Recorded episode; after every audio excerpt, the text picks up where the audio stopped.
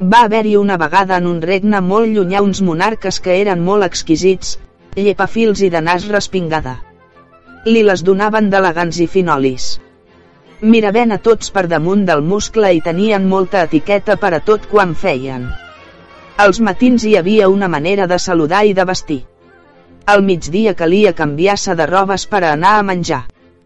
A les nits el protocol palatí obligava a tots a canviar-se novament de roba i havent sopat solien gaudir de llargues xerrades sobre diversos temes. Per exemple, l'ús de les perruques en tal o tal altre regne, els diferents maquillatges que estaven de moda en aquest o aquell país o el degut ús de faixes que senyiren adequadament la cintura per a evitar rots o pedates que es consideraven de molt mala educació. En aquestes xerrades s'instruïa sobre com saludar adequadament a la gent de l'alta societat, l'ocupació correcta dels diferents coberts a l'hora de menjar, o les maneres d'eixir d'algun tràngol o imprevist d'etiqueta. Si per exemple a causa dels gasos tenies intenció que se t'escapara un pet calia estrenya fortament el cul i si era inevitable que se t'escapara es dissimulava amb tossecites contínues i s'eixia al balcó, l'habitació contigua o a algun racó apartat. D'aquest i altres assumptes és que es parlaven en aquestes reunions que duraven llarga estona. No cal aclarir que la vida a Palau era avorridíssima. Tanta xerrada vana, tant de protocol, tanta finor tenien el príncep fart. El príncep per cert no agradava de tant remilgú, protocol i xerrada interminable amb la qual en aparença tots gaudien a Palau, tots menys ell, que s'adormia en la cadira, badallava obertament o jugava llançant-li paperets enrotllats a altres assistents a la reunió. Era un rebel, no vestia com indicaven la seua mare, la reina, el seu pare, el rei o els seus consellers, no menjava amb la finor i delicadesa que exigien tots, xarrupava la sopa, parlava amb la boca plena i fins rotava en plens comensals. Davant tanta impertinència els seus pares no podien amb el seu comportament, el miraven enfadats, li feien senyals amb els ulls, i fins li donaven patadites per davall de la taula perquè es comportara adequadament. Com estava en edat casadera, els reis estaven desitjant casar-ho amb alguna damisela de la cort que ho passara per l'adreçador. Cal dir que el príncep es comportava d'aqueixa manera no perquè fora brut, extravagant o maleducat, sinó que no agradava ni una miqueta de tant mirament, ni tanta finor, ni tant mandat i organització per a tot com existia en la cort desitjant que es comprometera, cada dia la reina li presentava a una vella dama triada per ella mateixa a veure si enlluernava a l'hereu dels seus amors. Els deixava solos en algun racó i esperava que els seus plans de matrimoni donaren algun fruit. Però el petit príncep eixia per la tangent cada vegada que es veia en aquest tràngol. Quan la mare li preguntava per la dama en embrió li responia, té el nas massa llarg, és massa flaca, els ulls els té virulus, i així contínuament. La real desesperació que la mare tenia no la deixava dormir i un dia li va sentenciar al príncep, et buscarem a una núvia i sencer acabó, no hi ha res a dir, ni que opinar, ni que argumentar, eres l'hereu al tron i has de seure cap, posat a seriós i has de casar-te i donar-nos nets. El príncep es va quedar mut, tots sabem que quan la nostra mare s'enfada i diu alguna cosa, no hi ha marxa enrere. Va remugar les paraules de la reina mentre la veia, mirant-ho enfadadíssima amb la seua obstinació i comportament. Bé mare, li va dir, em casaré com em demanes, asseuré cap, em comportaré com el meu rang demana, només posa una xicoteta condició. La reina ho va mirar poc convençuda i suspicaç davant el suggeriment. Em casaré amb aquella dama que siga tan fina, elegant, règia i delicada com ho eres tu. Aquestes paraules van commoure el cor de la reina. Ella era filla de rei, neboda de rei, esposa de rei, cunyada de rei, neta de rei, besneta de rei, drebesneta de rei, tatatataranieta de rei i així fins on tenia memòria. La seua família sí que es podia dir era d'antiga soca, reis i reines tant per part de pare com de mare, la sang blava corria per les seues reals venes. Amb aquella realitat al cap i la idea del fill de casar-se únicament amb una dona de la seua mateixa condició, va començar a donar-li tornades al seu cap la manera de trobar no ha qualsevol dama de societat, sinó a una vertadera princesa de real llinatge, així com ella per a casar amb el seu hereu. Havia de ser tan fina, delicada, educada i refinada com ella. Va fer un comunicat a tots els regnes veïns que tingueren filles casaderes i com era impossible saber les vertaderes arrels d'aquelles princeses, perquè hi havia molt pelegatús i nou ric entre els monarques, va idear un pla que no podia fallar. En el missatge enviat convidava a les hereues a passar una nit a Palau i va preparar una vella habitació luxosament decorada. Però, en anar al llit, les princeses havien de pujar-se a unes escales, doncs al llit li havien posat ni més ni menys que 16 matalassos. I, sense que ningú ho sabera, ella mateixa minuts abans que les convidades s'anaren a dormir posaria un xicotet pèsol en el matalàs que més a baix del llit estava. Únicament una vertadera princesa d'autèntica sang real tindria molèsties per a descansar amb aquella incomoditat a la seua esquena. Van ser dates de diversió a Palau, cada nit hi havia ball, música i banquet, després la pròpia reina acompanyava a la convidada fins a l'habitació i després de desitjar-li la bona nit deixava descansar a la princesa. Al matí següent la pròpia reina acompanyava a una cambrera que portava el desdejuni i preguntava amb molt remilgú i educació, Volguda què tal heu dormit? Uf, els resultats no van ser per a res bons. Quasi totes responien, de meravella majestat. A una la van haver de despertar a base de sacsejades i sacsades, perquè tenia un somni tan profund que no hi havia manera de despertar-la. A una altra la va trobar amb la boca oberta i un parell de mosques volant al voltant, quasi entrant per ella. Una altra va despertar llaganyosa i badallant llargament. Una d'elles ni tan sols s'havia pogut pujar els matalassos i es va asseure en una butaca i allí es va quedar aixancarrada. I una va roncar de tal forma, que a Palau no va dormir ningú aqueixa nit. La reina estava desesperada, s'acabaven les princeses i no trobava l'adequada per al seu fill. Una nit tempestuosa, a molt altes hores van trucar a les portes del castell. Quan van obrir es van quedar tots sorpresos, bocabadats, esbalaïts i al·lucinats. Una xica xupada fins als ossos, amb el pèl regalimant, les robes fetes esquinçalls, es va presentar davant els reis i va demanar asil i estança per unes nits. Segons els va comptar, era una princesa d'un regne que quedava tan, tan lluny que tardarien mesos a arribar fins a Alemany. Havia eixit amb un gran seguici des de la seua llunyana terra per a visitar un altre regne que també quedava molt, molt lluny.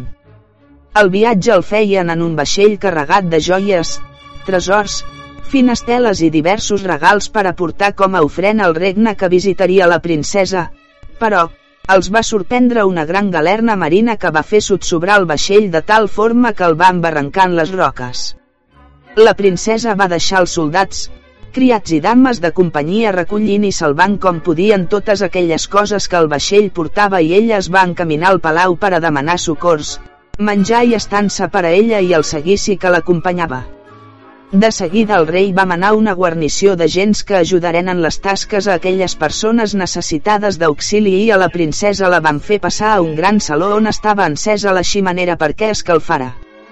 El príncep hereu quan va veure a la princesa va quedar encantat amb ella, ha de ser el que anomenen amor a primera vista i a la princesa li va ocórrer exactament el mateix.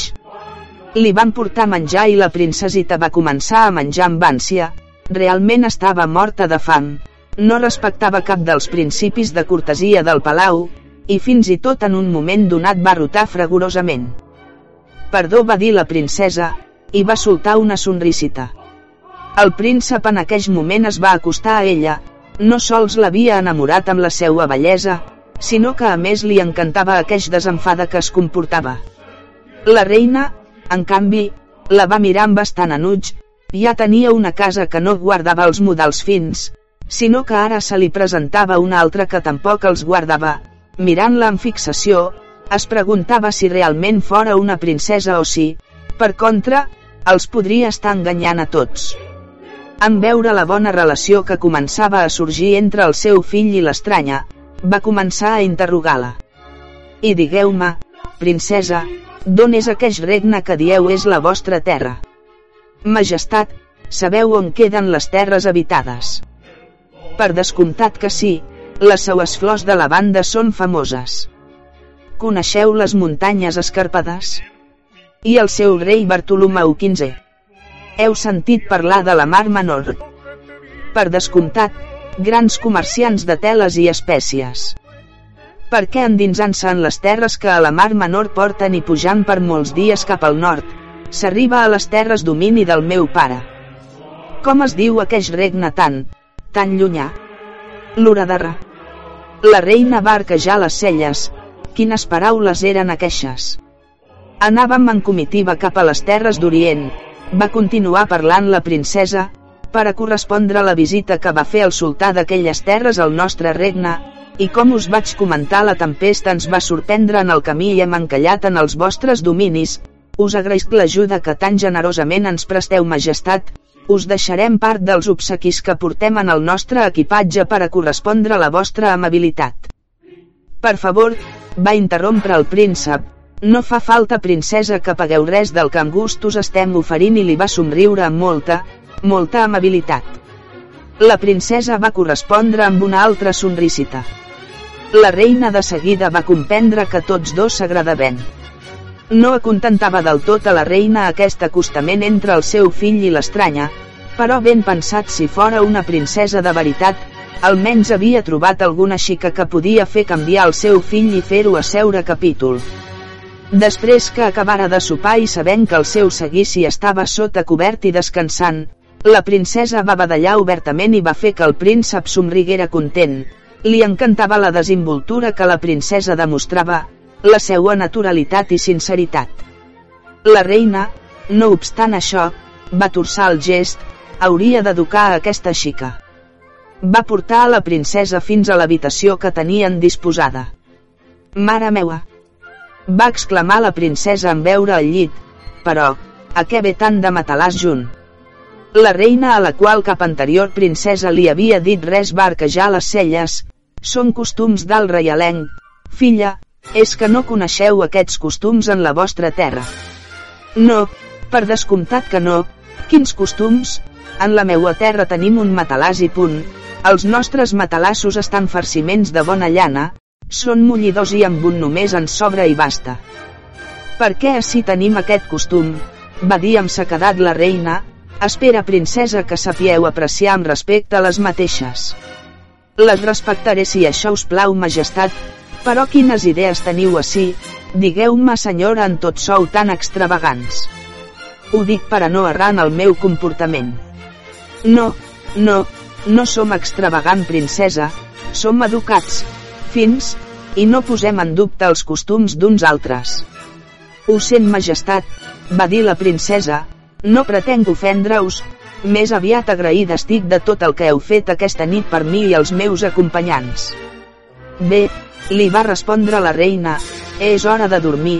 Espera, espera que descanseu bé princesa, li va dir i va mirar amb misteri els setze matalassos un sobre l'altre, demà al matí jo mateixa vindré en persona a despertar-vos. Va així, va tancar la porta i es va topar de cara amb el seu fill, el príncep, que havia estat escoltant la conversa. És de mala educació sentir converses alienes, li va dir. Mare, mare, li va contestar el seu fill amb cara de felicitat, m'encanta aquesta xica, m'ha enamorat des que la vaig veure a la porta del palau, m'agrada aquesta sinceritat amb la qual parla, aqueix desenfada. Va, va contestar la mare, per a mi que no és princesa ni res, una vertadera dama de alta societat, no té aquesta desinvoltura d'aquesta xica, contestar-me a mi, on s'ha vist semblant cosa. Dima que som extravagants i rars. Mare, reconeix que dormir sobre tant de matalàs és si més no estrany. Jo sé el que em faig, vegem si la princesita dorm a gust aquesta nit. Dient això es va anar a les seues estances i el príncep va quedar allí amb cara abstreta pensant en la seua enamorada. Al matí següent la reina va ser molt primerenca a les cuines i va demanar li prepararen el desdejuni, per a la convidada. Va trucar a la porta de l'habitació i va entrar molt resolta amb la criada i el desdejuni. Desperteu volguda, va dir, us portem el desdejuni. La princesa es va incorporar i va baixar per les escales fins on la reina l'esperava. Digueu-me volguda, quina tal nit heu passat? Oh, Majestat, no vull ofendre-us, per favor no us prengueu a mal el que us diré, però aquest invent dels matalassos no funciona, us l'assegura. Primer, em va costar molt pujar-me tan a dalt, després em feia por moure'm per si anara a caure'm des de tan alt, i finalment vaig passar una nit espantosa, no sé què hi havia en els matalassos que no he pogut pagar ull hi havia una molèstia que em punya l'esquena, si em voltejava cap a un costat em molestava horrors, si em tornava per a l'altre costat. Igual, si em posava boca avall no el podia suportar, us assegura majestat que en la meua terra amb un només dels nostres matalassos dormiríeu de meravella, us enviaré un d'ells quan arriba de retorn al meu país. La reina no va saber què respondre, es va quedar atordida davant la resposta de la princesa. Després de desdejunar i arreglar-se, la princesa va esbrinar sobre l'estat del seu vaixell i al saber que estava en condicions de partir es va acomiadar amb una gran reverència i va partir amb tot el seu seguici a continuar el viatge, no sense abans llançar-li una mirada i un somriure al príncep. El príncep en un moment va quedar sense saber què fer, però en un segon va córrer a la porta i prenent per la mànega del vestit a la princesa li va dir, no princesa, no podeu marxar-vos. I per què no? Li va preguntar ella, és necessari que complisca la missió que em va encomanar el meu pare. Per què? Doncs, la mar és molt perillós, ha estat embrevit aquests dies, podria tornar a sorprendre-us una altra tempesta i en aquesta situació què faríeu? La princesa ho va mirar i així com era ella de resolta li va dir, buscaria refugi com vaig fer en el vostre regne, encara que dubte que em sentiria igual de bé que amb la vostra presència, ajuda, socors. Es van mirar els ulls i van somriure tots dos. Princesa si em deixeu on podrà trobar-vos. En aquesta terra tan, tan llunyana i de nom tan estrany. Allí us estaré esperant príncep. Passats uns dies tota la comitiva de Palau va emprendre un llarg viatge fins a la Mar Menor i d'allí, seguint les instruccions que la princesa els havia donat, van pujar per diversos dies a les terres del nord a trobar-se amb el senyor d'aquell regne. Els pares del príncep el van passar fatal, les gens de per allí eren sinceres, franques, obertes i encara que hospitalàries, no posseïen l'exquisidesa i bons comportaments que ells en la seua cort. Van casar el príncep amb la princesa i de regal per a la reina mare d'antiga so que li van obsequiar un gran matalàs de llana de les ovelles d'aquell regne i colorina colorit aquest conte.